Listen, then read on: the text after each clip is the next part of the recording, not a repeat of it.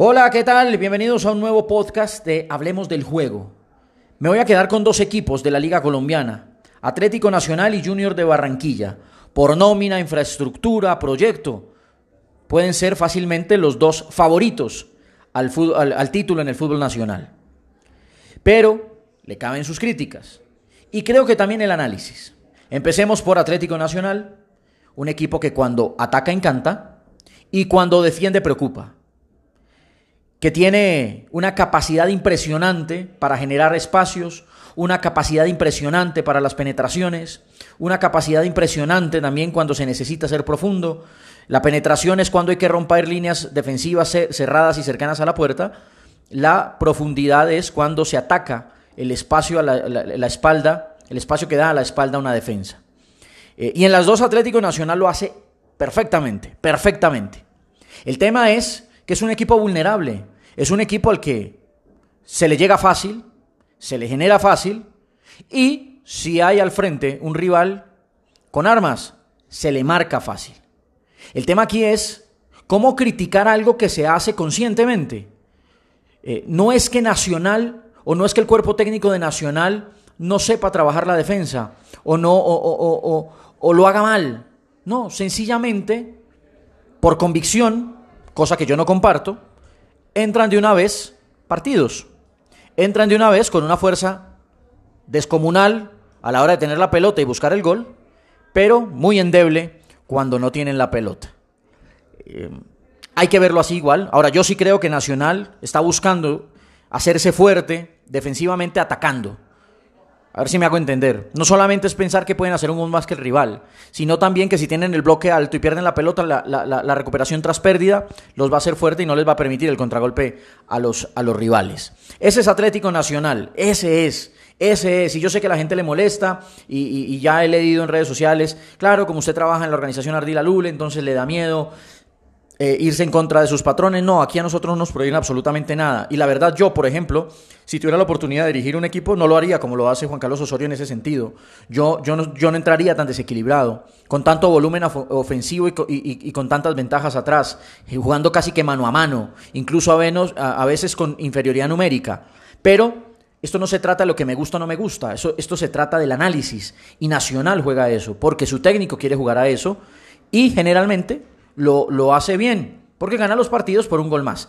La crítica en este momento a Nacional, yo se la haría en la efectividad. Los últimos dos partidos, la cantidad de opciones que le generó al Tolima en Ibagué y la cantidad de opciones que le generó al Cúcuta Deportivo en el Atanasio Girardot, donde haga el 60, el 50% de todo eso, seguramente Nacional no, no, empata un partido y queda eliminado de la Copa y no pierde el otro frente al Cúcuta Deportivo y, y pierde, la, el, y pierde el invicto.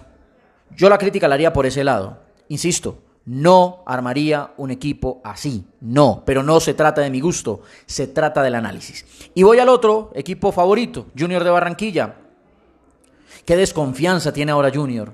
Era un equipo que hace, hace apenas unos meses, sin importar las circunstancias de local de visitante, de día, en la tarde, de noche, con lluvia, con sol, con nieve, bueno, con nieve es una exageración, pero en cualquier, en cualquier estado, en cualquier contexto, Hacía siempre lo mismo.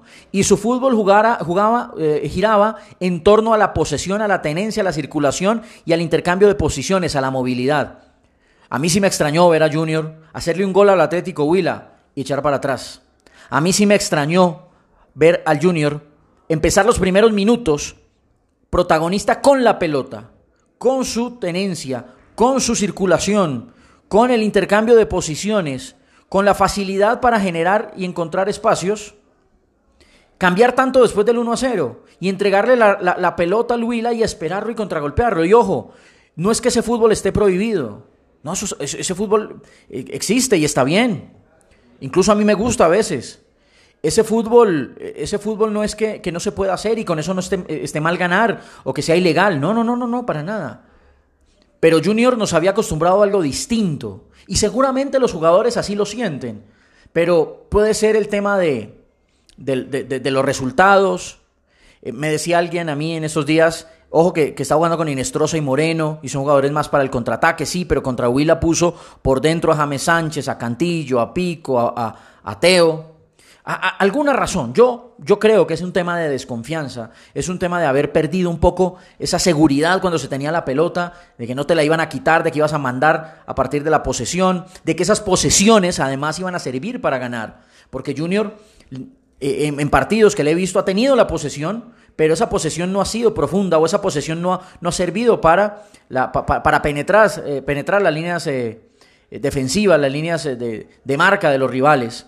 Y se va perdiendo eso, se va perdiendo un poquito la confianza y se van buscando otros métodos. Pero sí, sí me costó mucho entender al Junior jugando a eso.